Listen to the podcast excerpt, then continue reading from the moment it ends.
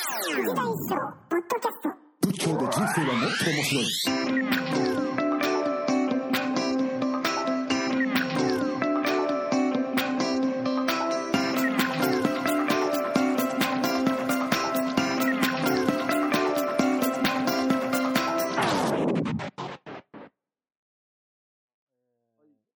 改めまして、はい。えーお聞きの皆さん、おはようございます。こんにちは、ワンでございます。ええ、まだやあるのーもう、もうもう一本だけよろしいでしょうか。ダメですかだって、あのー、三岡さんのあ話。いやいや、わかった、やるやる。じゃあ、じ当分やんないぞ。いやもう、はい、あの、3本取れましたんで、はい。はいえーはい、では、藤田一生今度は仏教短めに。今度短めに。はい。はい。はい。では、皆さん、えーこんにちは。藤田一生仏教で人生は面白いナビゲーターの佐藤良樹です。葉山の藤田一生さんをお呼びしたいと思います。一生さん、はい、こんばんは。はこんばんは。い、えーいつもありがとうございます。いえいえ。えー日本中、世界中の皆さんが楽しみにしているそうでございます ので、はうい。 まいね。今回もよろしくお願いします。はい。はい。では、あの、前回、前々回と、武術シリーズでお話を伺ったんですけれども、はい。えー今回もまあその、まあ、武術シリーズ最後の、えーお話ということで、えーこの間、えー出版「逮捕のすすめ」という本のはい。出版記念ですよねそうです。として朝日カルチャーセンターで、えーはいえーと監視意見の三岡さんと,、はい。えーえーと藤本靖さんとはい。あとここのもう一人の方なんて読むんでしたっけど名字がこれ、いユン、ユンさんか。ユンさん。はい。えーユンさんとの4人での、そうですね。まあ、でも、ほとんど三岡さんの一人舞台で。ああ、そうですか。はい。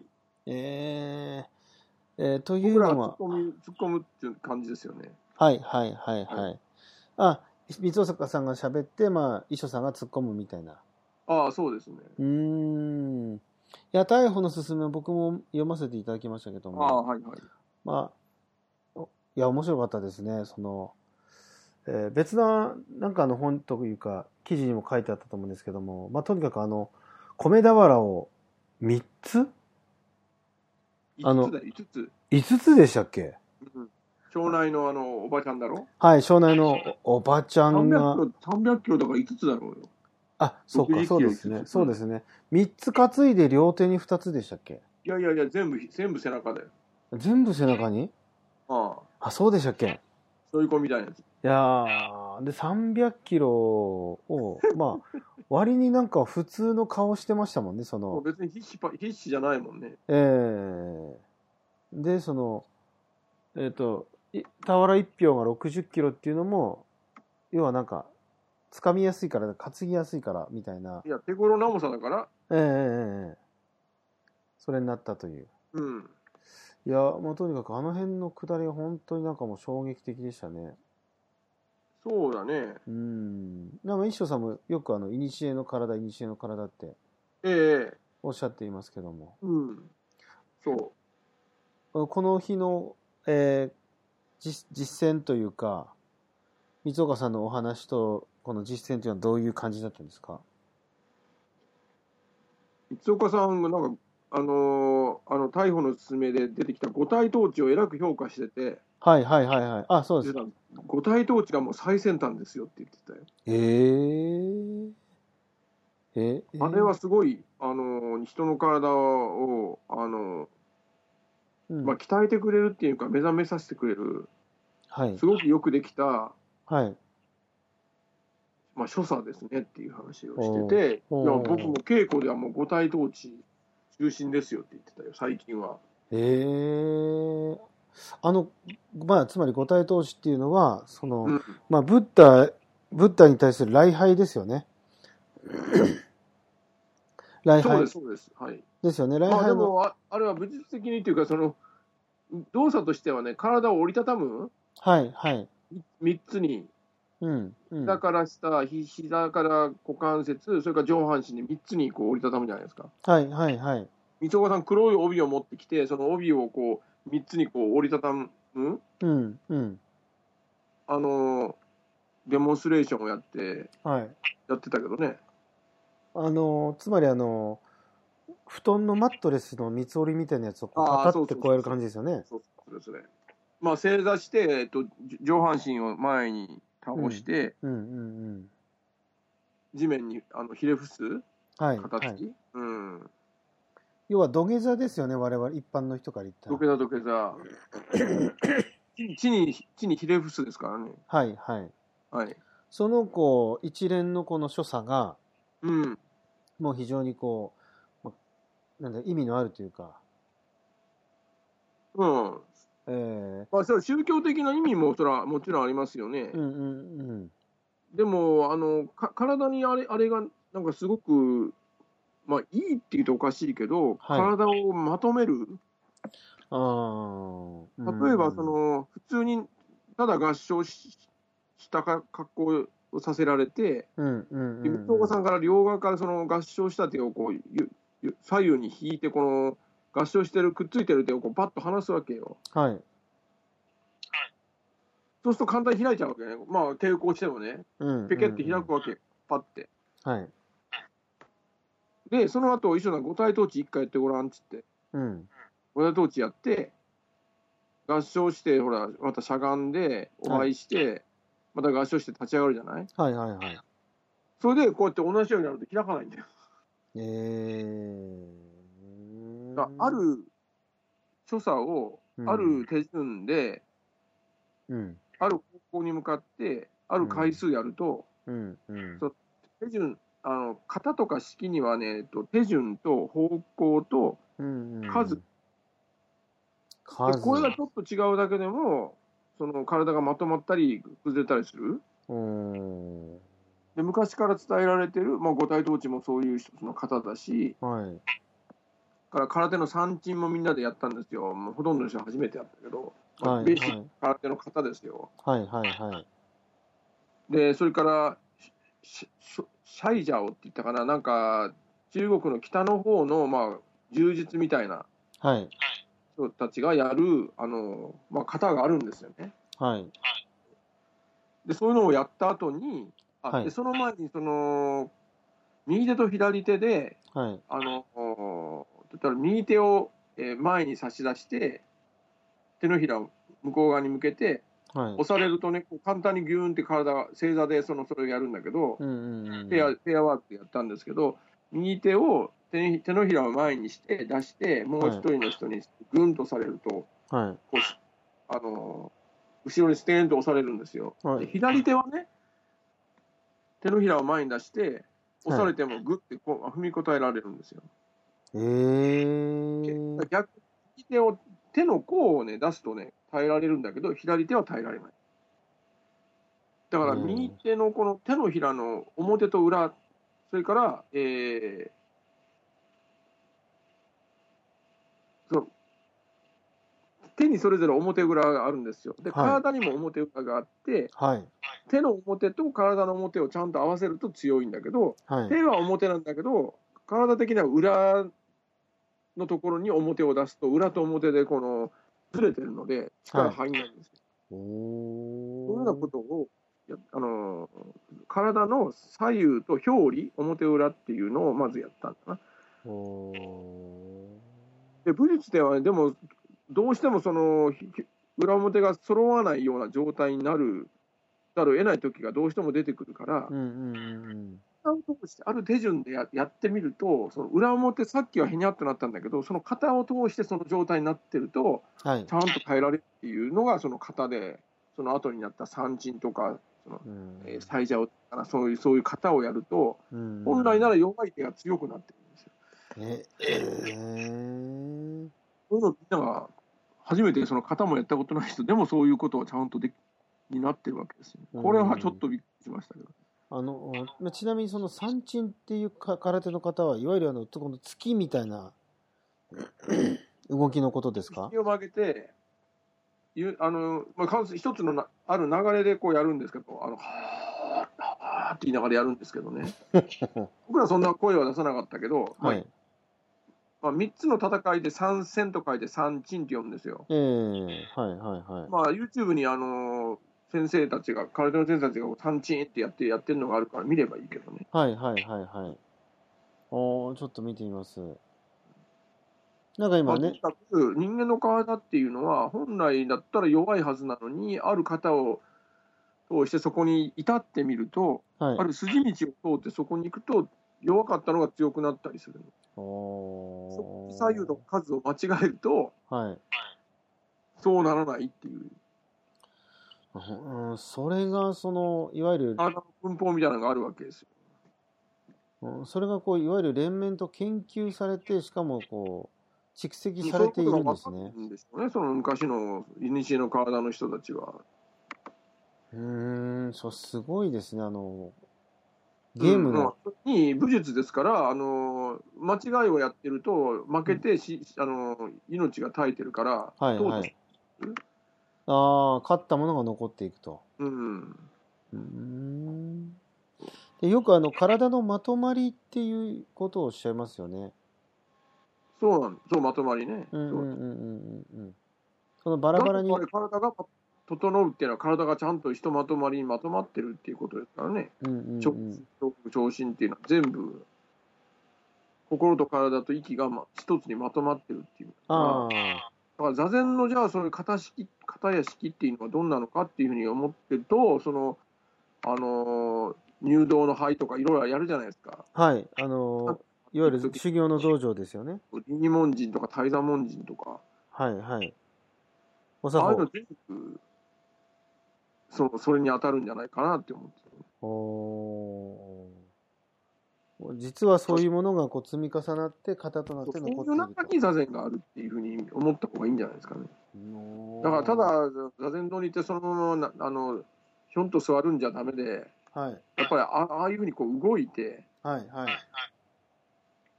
まあ、あれを型として担当、右回りや右回り、左じゃなくてよ、うんうんうんうんうんうん。左右って結構うるさく言うじゃないですか。あ言いますね。うん。うん、あれはやっぱり右、左と関係なくて、やっぱり左右、体の左右感と表裏っていうのはちゃんとあるんじゃないですか。ああ、でもそういうことを言われたことも聞いたこともないですね、今まで。うん、まあ、ほとんどの人は、その、昔からそうだからって言って意味わからず言ってるけど、うんうんうんうんはちゃんと意味がある。うん。ああ、そうだとしたら、すすごいことですね。うん、でもう一回そういう目で見直してみなきゃいけんなっていう。うんうんうんうん。へえ。あ他にもなんかこう、これ面白かったなってのありましたその、磯岡さんに関しては。三岡さんに関しては、うーんと、今日どうかな。まあ、面白いが、まあ、いつでもそうだけど、まあ、河野先生もそうだけど、まあ、は本当に好きなことをやってるんだろうなっていうのは、やっぱ伝わってくると思うああ、もうその自分の研究自体がってことですかそう、まあ、好きなんだろうね、ああいうのが。うんうんうんうんうん。そうですよね。あの、割に、野う菜ん同士をあんな風に取り上げてくれるとは思わなかったからね。はいはい。あと、おけさもすごいよって言ってたね。おけさ。おけさ。えー、そ、それはどうい右肩をう。ほら出して、斜めにやってるじゃないですか。右、右、右肩を出してですよね。うん。はいはい。だから、要するに体を毛先りっていうか、そのな斜めにこうやって、紐で結んでるわけじゃない紐トレでも、紐トレ的にも。はいはいはい。確かあに。れはやっぱり、その、下に沈む動作はい。にはあれじゃないとダメだろうって言ってへえ。そうなんですか。まあ、た。だ一から、般、そういう、その、僕らが、なんだっけ、あのじじ自家の宝蔵って自分の家にある宝物を知らないで 眠らしてるんじゃないかってはいはいはい。あの、あるいは日本の文化の中にあるその例えばお椀とお箸とかああいううものをん。さ、当たり前に思ってるけど、はい。それの値打ちっていうんですかねうんうんうんうんうんうん。単なる形じゃなくてそのそれを生み出した体のその法則みたいな、文法みたいな、もう一はい。回、洗い直した方がいいかもしれない。そうです座禅にしてねも。やっぱり北海上院のあの手の左手が上に行くのも、はい。チベットなんかはあの上に行って右手が上らしいんだけど、あれは要するにマントラとか唱えると、上に向かうはい。方向性だけど、左手を下に上にすると、やっぱり下にまとまろうとする、うんや。っぱり中国の、まあ、好みっていうのか、おー頭を空っぽにしてみたいな、うん。丹田にエネルギーを集めてみたいなのは、うん。やっぱり左手が上の方がいいだろうねって言ってたよね。ああ。あの、その、手の組み方っていうのは、その座禅を組んだ時のその手の組み方ですならよないっね。ていうわけですよ。どっちが上、どっちが下っていう。うん。いや、それぞれにこう、やっぱり働きが変わると。うん。ええそうです。すごい。キリがないですね、これ。すごい奥深いですね。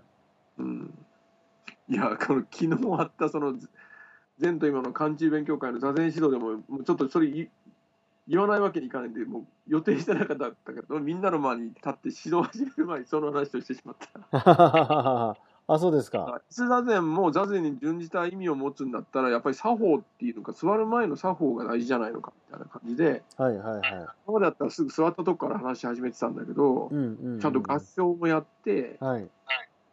本尊さんに一礼して、ちゃんとあの、はその合唱のこの位置とかも行って、合あの一礼して、それから、まあ、左右に合唱して、はいそ。れから座りますっていうようなこともやったし、おー。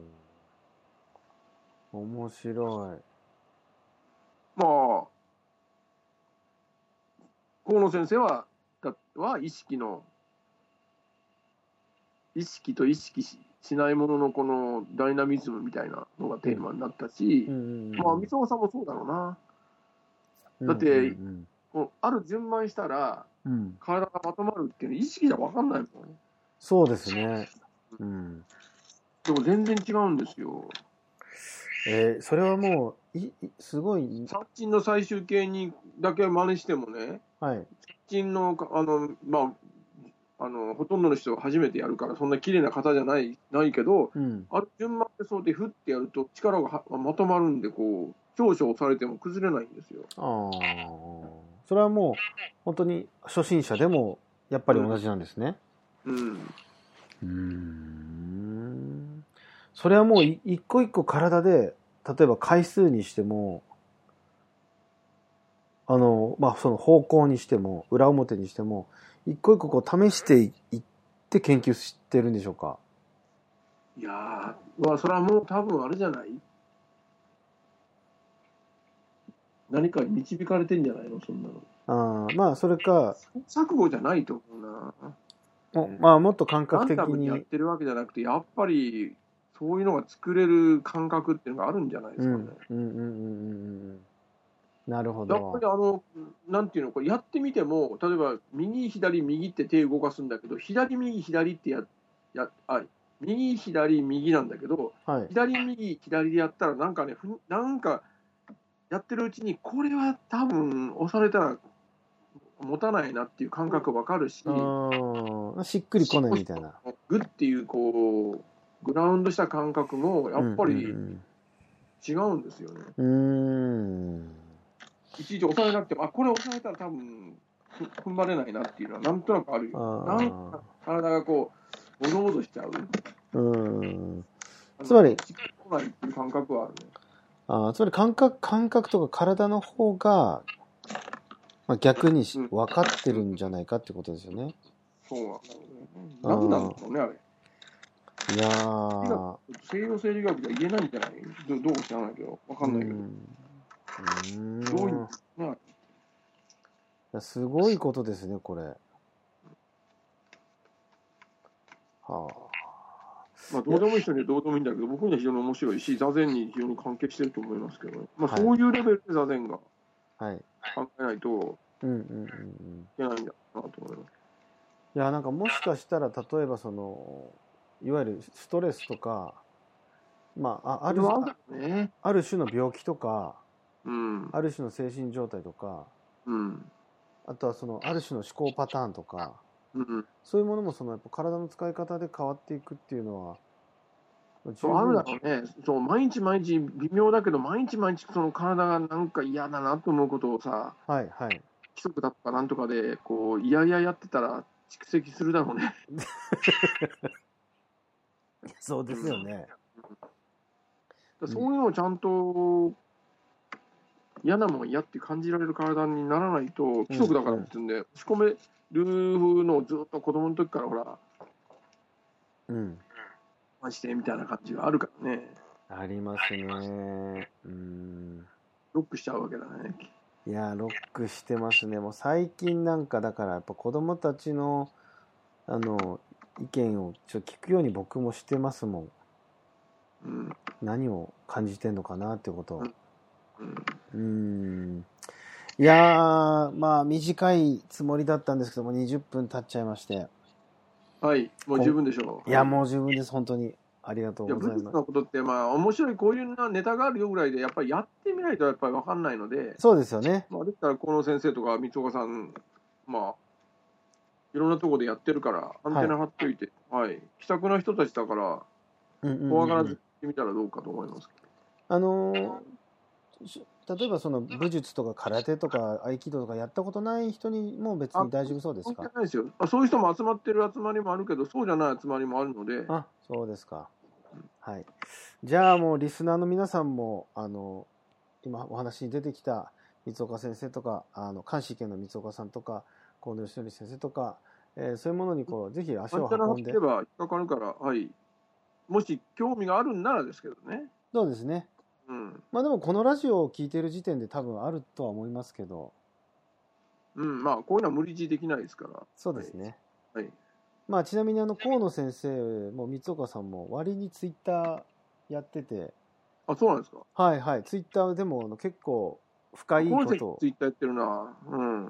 いやだってあの河野先生ツイッターであの一生さんのこと書いてたんじゃないですか前にあ、そう。なんか最近僕の周りの人が藤田一生君という人となんかいろいろやって楽しそうあにやっそてるれんだはどっか、うわあの、小関先生かなんか言われた。